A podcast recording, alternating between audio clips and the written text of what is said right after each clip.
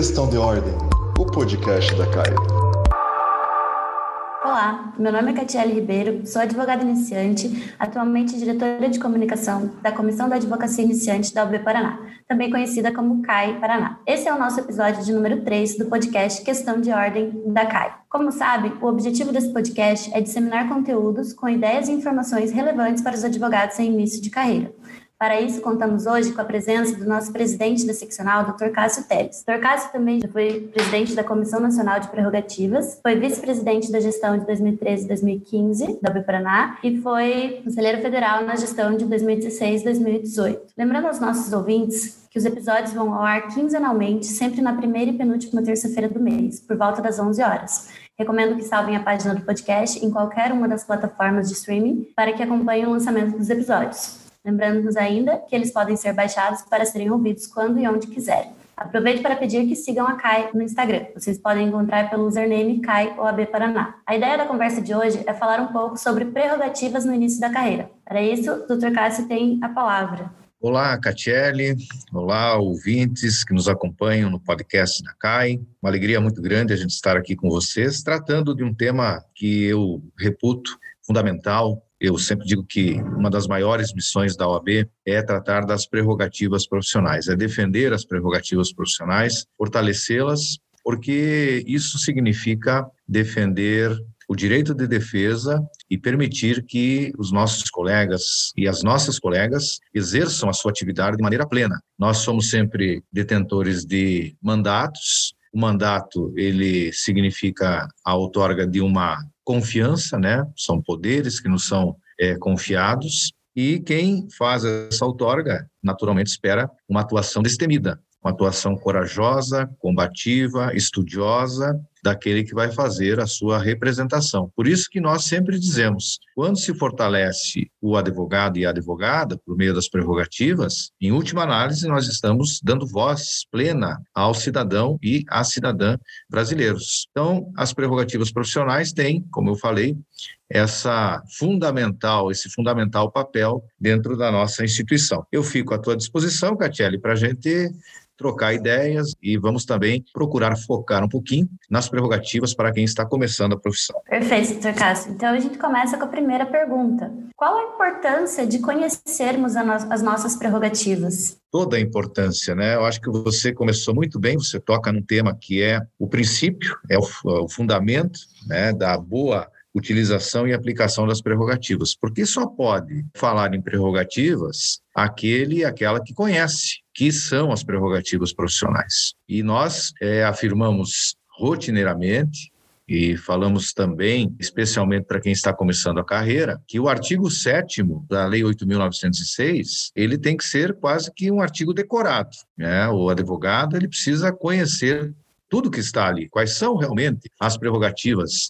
é, que lhe garantem o livre exercício da advocacia. Há, no artigo 6 da Lei 8.906, uma disposição que é fundamental também, e eu sempre digo, né, a gente não pode chamar a Lei 8.906 de um simples estatuto. É muito mais, é uma lei federal, é uma lei que tem força normativa. Lá no artigo 6 está estabelecida a igualdade de tratamento entre magistrados, promotores e advogados. Todos estão em pé de igualdade porque a administração da justiça, a realização da justiça, ela depende de todos. Não dá para fazer justiça sem presença de promotor, sem presença de juiz e sem a presença dos advogados. E esse equilíbrio, ele reverte sempre em boas decisões, mas, sobretudo, ele reverte em respeito ao direito do cidadão. Quem vai ao judiciário vai buscar um serviço público, e esse serviço público ele tem que ser ministrado, prestado em favor de, em favor do cidadão. Então, quem trabalha no judiciário, quem forma o tripé do judiciário, né, é, os advogados, os juízes, os promotores, né, e podemos colocar os servidores também aí, tem que atender bem, tem que dar ouvidos ao reclamo que chega lá e fazer isso com muita qualidade e, sobretudo, com respeito ao cidadão. Então, eu acho que quem vai começar a profissão tem exatamente esse dever de saber como pode exercer a sua atividade. E eu já vou destacando aqui, né? Já vou destacando aqui que é, lá no artigo 7 nós vamos, primeiramente, encontrar a previsão do livre e pleno exercício da profissão em todo o território nacional. Nós vamos encontrar lá a previsão do sigilo de toda a nossa atuação, e aqui eu também faço uma alusão ao artigo 133. A gente lembra do artigo 133 da Constituição, quando ele fala da advocacia indispensável à administração da justiça, mas lá está escrito algo que para as prerrogativas profissionais é fundamental: a inviolabilidade da advocacia em seus atos e manifestações. Né? E lá no inciso 2 do artigo 7 nós temos também essa previsão: a inviolabilidade dos escritórios, a inviolabilidade dos arquivos que os advogados mantêm em seus escritórios e a inviolabilidade das comunicações entre advogado e cliente. Por que, que existe essa inviolabilidade? Porque esta é a base do exercício profissional. O sigilo da conversa, o sigilo do arquivo, né, o, sigilo, o sigilo da informação é vital para que o advogado possa exercer a sua estratégia de defesa a contento, possa também ouvir o seu cliente é, de forma tranquila, né? E a gente sempre também enfatiza, Catiele, que este direito de sigilo ele é antes de tudo, do cidadão. Muitas vezes as pessoas pensam que as prerrogativas são para o advogado ter um benefício, para ter um privilégio. Não são. Elas são a garantia do cidadão de um direito de ampla defesa, de respeito ao devido processo legal.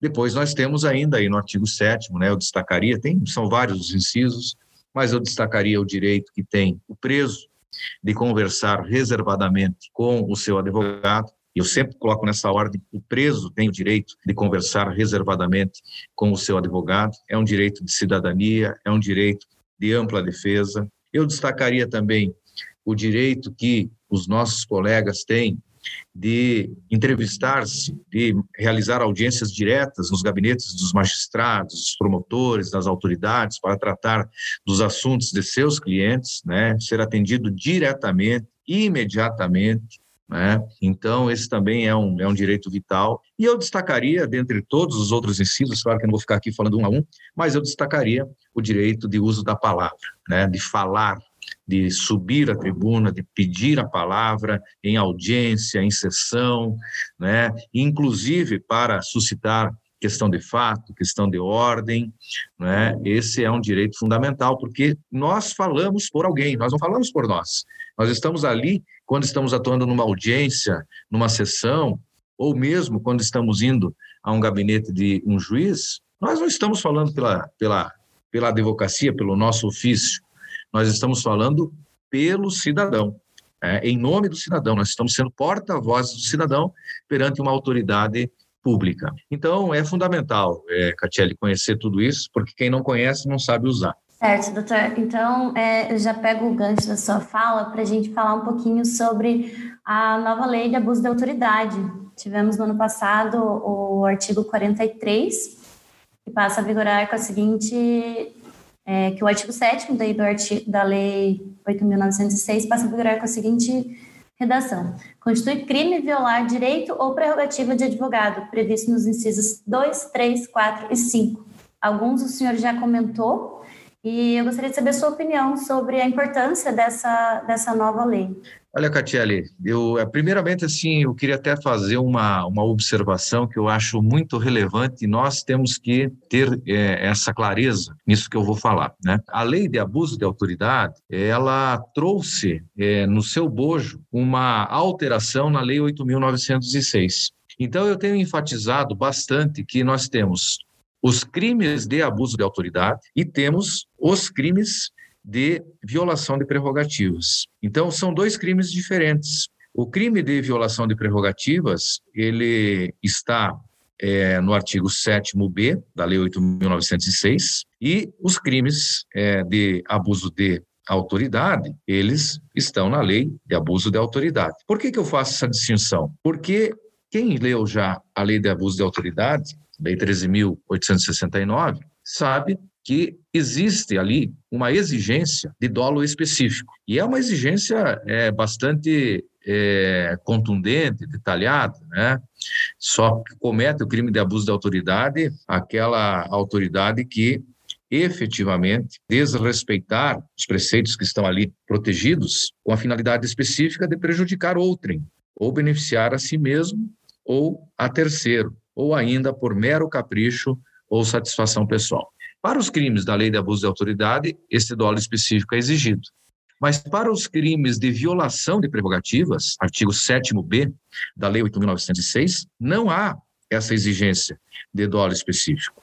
E isso faz uma grande diferença. Então, eu primeiro esclareceria que nós temos que tratar como duas coisas distintas o artigo 7b e os crimes de, de abuso de autoridade. Sobre a tua pergunta especificamente, a importância vital. Veja que nós tivemos, ao longo da nossa história de advogados, três legislações tratando das prerrogativas profissionais. Primeiramente, o decreto que regulamentou a criação da OAB, né? A OAB foi criada em 1930, estamos fazendo 90 anos, mas em 32 houve um decreto regulamentando e já previa ali algumas prerrogativas profissionais. Depois, nós tivemos é, o advento de uma nova lei de regência da advocacia, né, em 1963, que trouxe um elenco também de prerrogativas mais detalhado, a Lei 4.215. Essa lei vigorou até 1994, quando surgiu a Lei 8.906. E ali na Lei 8.906, nós tivemos um elenco maior ainda de prerrogativas profissionais, um detalhamento é, mais claro das prerrogativas da advocacia, né, uma percepção nítida ali da proteção a todos os sigilos que eu falei antes, artigo 7 inciso 2, mas nós não tínhamos em nenhum desses diplomas legais uma sanção para quem desrespeitasse essas prerrogativas. E essa foi uma luta intensa da OAB, porque era preciso criar uma regra sancionatória para a autoridade que desrespeitasse nossas prerrogativas. E isso veio, então, com o advento da lei de abuso de autoridade, por um dispositivo específico, que você mencionou, artigo 43, que deu nova redação ao, ou acrescentou né, o artigo 7b na Lei 8.906. Doravante, então, nós temos um instrumento poderoso de proteção das nossas prerrogativas profissionais, porque nós temos agora, então, a possibilidade de uma representação criminal contra a autoridade que desrespeitar as nossas prerrogativas. É claro que ainda não são todas as prerrogativas profissionais que estão criminalizadas, né, ou a violação de prerrogativas profissionais, apenas os incisos 2, 3, 4 e 5 do artigo 7 né, é que estão é, sob agora a criminalização, e ao violar, então, esses incisos, a autoridade poderá sofrer, sim, um processo penal e poderá ser condenada criminalmente por essa, por essa violação. Eu, como falei, acho que isto vai dar efetividade. Era o que nós precisávamos. Não bastava ali um elenco de bons princípios, de boas regras de conduta sobre a, o respeito à advocacia, se essas regras, quando violadas, não tinham uma penalidade, uma sanção, como agora nós temos com a lei que criminalizou a violação de prerrogativas. Então, essa é a importância que eu dou. Fundamental. Fundamental, ou como o senhor mesmo falou, vital para a nossa profissão. É, dentre, as dentre as perguntas que eu separei aqui, reputo essa uma das mais interessantes para o nosso podcast. Durante sua trajetória, qual foi o episódio ou os episódios que mais marcaram a sua carreira, né, a sua profissão? Em relação às defesas das nossas prerrogativas, principalmente porque o senhor chegou a atuar na Comissão Nacional de Prerrogativas. Né? Boa pergunta, Kartiek. Na verdade, isso aqui daria para ficar contando histórias durante uns três dias, acredito, ou mais, né? Porque eu tive a felicidade de percorrer o país inteiro, né? Eu fui às 27 seccionais do país e o presidente Lamarck, quando me deu essa tarefa, pediu que as caravanas das prerrogativas elas não fossem feitas nas capitais, mas que elas fossem ao interior do país, né? E eu tive a felicidade de percorrer o sertão do Nordeste, o interior da Amazônia, o Centro-Oeste, né, é, também no interior do Centro-Oeste. Tive com o presidente Lamáquia em cidades pequenas, com 20, 30 advogados, né? Lembro de Nova Chavantina, no Mato Grosso, onde, com o presidente Lamáquia, nós fomos desagravar um um jovem advogado que, ao comparecer num destacamento de polícia militar, não era nem batalhão lá, é, foi agredido fisicamente porque estava tentando ali exercer a atividade da advocacia em favor do seu cliente que havia sido preso num flagrante, um jovem advogado. E eu recordo muito bem que lá em Nova Chavantina, na frente do destacamento, foi colocada uma tenda. Era um dia de muito sol, muito calor lá no Mato Grosso, e o presidente Lamáquia fez ali um desagravo belíssimo. Estavam todos os advogados da comarca, estavam na frente ali do destacamento, e algo que me chamou muita atenção: terminado o desagravo, o, o chefe do destacamento, né, aquele é, o policial que havia feito as agressões já havia sido afastado, já não estava mais lá. O chefe do destacamento convidou o presidente Lamarck nos convidou então para entrarmos lá no destacamento e ali mantivemos uma conversa muito amistosa. Houve um, um pedido de desculpas também, no sentido de que é, havia ali um equívoco e que a advocacia e a polícia militar, com atividades que estão voltadas para a segurança pública, para a administração da justiça, elas tinham sim que se respeitar e caminhar lado a lado. Eu reputo como uma lição, né? Isso eu vi acontecer em outras cidades também. Me lembro que em Rondonópolis tivemos também uma situação muito parecida também.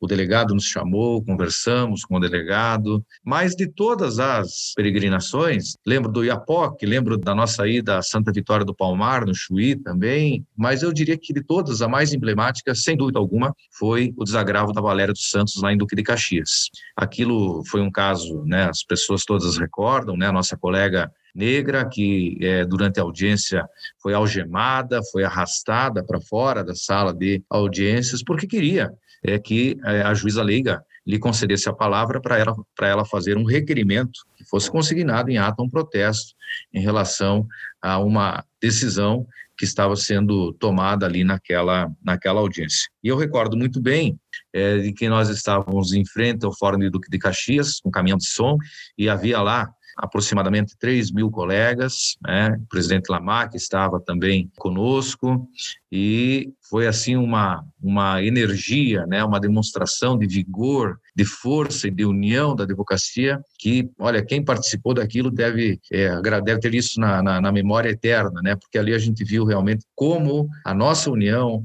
ela traduz muita força, ela promove muita força e promove muito respeito. Então, eu, eu recordo muito assim dos atos de desagravo que eu participei, participei em Caruaru também, na frente do batalhão da Polícia Militar, de um ato de desagravo, lá nos tiraram o som, e aí nós fizemos um desagravo, onde o presidente Lamáquia é, lia uma das frases da, da nota de desagravo, e quando ele parava, ele, ele lia, fazia uma interrupção, e todos os mais de 500 advogados que estavam ali, repetiam a, a frase para mostrar que poderiam ter tirado o som, mas a advocacia não ficaria calada.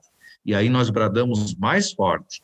Foram 500 vozes, aproximadamente, é, repetindo o desagravo que o presidente Lamáquia é, pronunciava ali em favor também de um jovem advogado, colega nosso, colega Salvio Delano, que estava, foi preso também, foi colocado num camburão, quando estava acompanhando uma assembleia sindical, né, exercendo ali também legitimamente a assistência como advogado. Olha, como eu falei, é, Catiele, eu poderia aqui ficar contando tanta história bacana, tanta história bonita, né, dessas andanças pelo país. Eu acho até que tem que escrever um livro de tudo isso. Eu registrei fotograficamente todas essas passagens e lembro de cada cidade onde eu fui, porque em cada lugar havia uma situação ali muito particular, muito peculiar, muito interessante, envolvendo violação de prerrogativas profissionais. Doutora, a gente aguarda ansiosos, né? Aguardamos ansiosos por esse livro. Tem muita história bacana.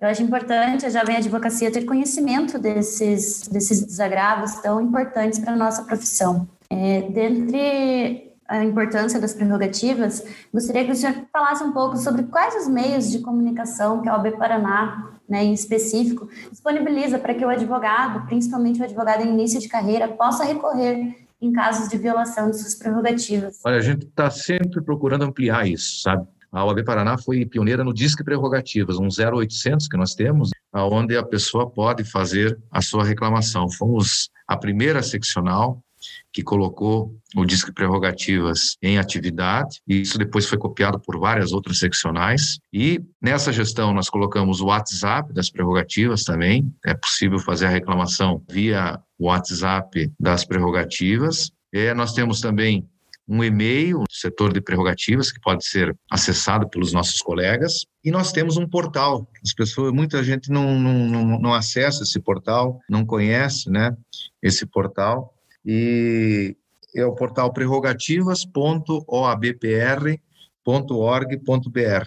Nós estamos dando uma fazendo um retrofit nele, porque esse portal foi criado em 2013, quando eu era vice-presidente da OAB do Paraná, era presidente da Câmara de Direitos e Prerrogativas, né? E nós criamos então esse esse portal naquela época. E agora nós vamos revitalizar ele com defenda-se ali constando várias é, decisões favoráveis à advocacia. Vamos colocar ali é, todos os canais também de acesso, né? Já, tem, já estão ali os canais, o 0800, o e-mail, é, o WhatsApp também, né? Mas é, a gente vai estar sempre atualizando isso. Né? Ali tem modelo de pedido de assistência, tem modelo de pedido de desagravo, modelo de pedido de providências, né? E eu também quero aqui aproveitar para dizer que é muito, muito importante que os advogados nos enviem as reclamações formais. Às vezes o advogado fica com medo, né? Ah, mas aí vão revelar meu nome, aí o juiz vai me perseguir. Não, quem faz a reclamação é a OAB, é, é o setor de prerrogativas. Claro que nós precisamos do fato, mas a reclamação, quem vai fazer a representação, quem vai fazer o pedido de providências é a OAB Paraná. Né? E é importante que isso chegue até nós, porque eu, por vezes, me deparo com situações onde vou fazer uma reclamação e aí vem é, o corregedor, a corregedora, e diz: Mas, doutor Cássio, nós não temos nenhuma reclamação formalizada a respeito disso. Então, usem o nosso canal, usem as ouvidorias dos tribunais também, porque ali não gera uma representação, mas aquilo fica registrado como uma situação de, de reclamação, né, de, é, de, descontentamento com a atividade jurisdicional, e hoje isso está servindo, inclusive, nas promoções por merecimento dos magistrados, né, é analisada a conduta dos magistrados, a produtividade, a assiduidade, né, e toda a sua trajetória. Então, na promoção por merecimento, hoje tem critérios objetivos, isso pode impactar numa promoção por por merecimento, é importante usar isso. E eu diria, finalmente, né, algo que me orgulho muito, enquanto exercente da presidência da Comissão Nacional, estava no exercício das funções na época, de ter é, conseguido levar ao plenário do Conselho Federal, e isso foi aprovado, é também a previsão do Registro Nacional dos Violadores de Prerrogativas, né, que é um registro que hoje nós mantemos em nível nacional, ele é interligado entre todas as seccionais, é consultado por todas as seccionais e ele prevê basicamente que a autoridade que violar prerrogativas e que for alvo de um desagravo público, ela ficará com seu nome nesse registro nacional e esse registro, se um dia a autoridade vier a querer exercer a advocacia, será consultado pelas seccionais e poderá gerar, a partir daquele episódio, um procedimento de averiguação de idoneidade moral. Idoneidade moral, todos sabem, é um dos requisitos para o exercício da nossa, da nossa profissão. Agora, se não estiver registrado, aí não tem também como fazer nada. Né? Então, por isso que a gente pede, tem que ter o registro, as pessoas têm que reclamar. Aqui na ordem a gente dá atenção a isto, a gente faz o processo ir até o final e dá uma decisão. E dá uma decisão. E se for o desagravo, nós comunicamos o registro nacional para que conste o nome da autoridade no registro. Se amanhã ela quiser vir advogar, vai ser feita a consulta e, como eu disse, isso poderá gerar uma averiguação de idoneidade dessa autoridade, porque quem viola prerrogativas da advocacia não pode depois querer pertencer aos seus quadros. Perfeito, doutor. Vou aproveitar para repetir aqui o site prerrogativas.obparaná.br.org.br. Isso. E o nosso 0800 0800 643 8906. Isso mesmo. Por último, doutor, encaminhando já para o final do nosso episódio, eu peço a todos os nossos convidados que indiquem um livro qual livro o senhor indicaria hoje para os nossos advogados iniciantes em relação a este tema ou que possa auxiliar em relação a esse tema? Olha, eu diria o seguinte: eu, é, é, existe um, um, livro muito interessante, né? Ele não é um livro de prerrogativas, mas eu diria que é um livro que para nós advogados e advogadas, ele traz assim uma inspiração muito grande, né? Tem o título Como os advogados salvaram o mundo. Esse livro foi escrito pelo José Roberto de Castro Neves e é um livro que conta várias passagens da história da humanidade, onde a atuação dos advogados e advogadas, né, foi decisiva para é, os rumos da nossa história. Eu acho que ler esse livro é bem interessante, porque dá uma dimensão claríssima de como nós somos indispensáveis para a sociedade, como nós temos uma relevância no contexto da pacificação da sociedade, da defesa das garantias fundamentais, da defesa das liberdades, da democracia, dos valores né, que transmitem a solidariedade e a fraternidade social. Então, eu deixaria essa indicação. Obrigada, doutor. Agradeço, então, em nome da Comissão da Advocacia Iniciante, a sua participação, essa troca de experiências, de histórias e de informações tão relevantes para quem está iniciando na carreira da advocacia. Obrigado, Catiele. Parabéns à nossa Comissão da Advocacia Iniciante, que é pujante, que é muito rica em iniciativas e em criatividade e que orgulha a OAB Paraná pelo grande trabalho que faz, né? E aqui eu quero Antes de terminar, Katia, dizer o seguinte: vocês estão aqui com um podcast que poucas seccionais têm. Muito interessante esse bate-papo aqui, né? mas vocês aí na CAI têm uma outra iniciativa que eu estou acompanhando de perto, que é a CAI voltada pra, para a filantropia. Esse é um trabalho que eu digo que todos nós advogados, né? Nós fazemos isso rotineiramente, mas nós temos que olhar, né, pelos excluídos, pelas populações vulneráveis, né? E a filantropia que vocês estão fazendo é algo que dignifica e que muito honra a advocacia paranaense também. Parabéns pelo trabalho, parabéns ao nosso presidente da comissão, o Wagner, que tem sido também incansável, é uma pessoa que dialoga comigo quase que diariamente, a gente está conversando sobre os projetos, e o Wagner e vocês, né? Vocês não param de me trazer projetos bons, eu gosto muito. Então, Quero dar aqui os parabéns a toda a comissão. Por hoje é isso, pessoal. Obrigada pela audiência e até o próximo episódio. Realização: OAB Paraná e Comissão da Advocacia Iniciante.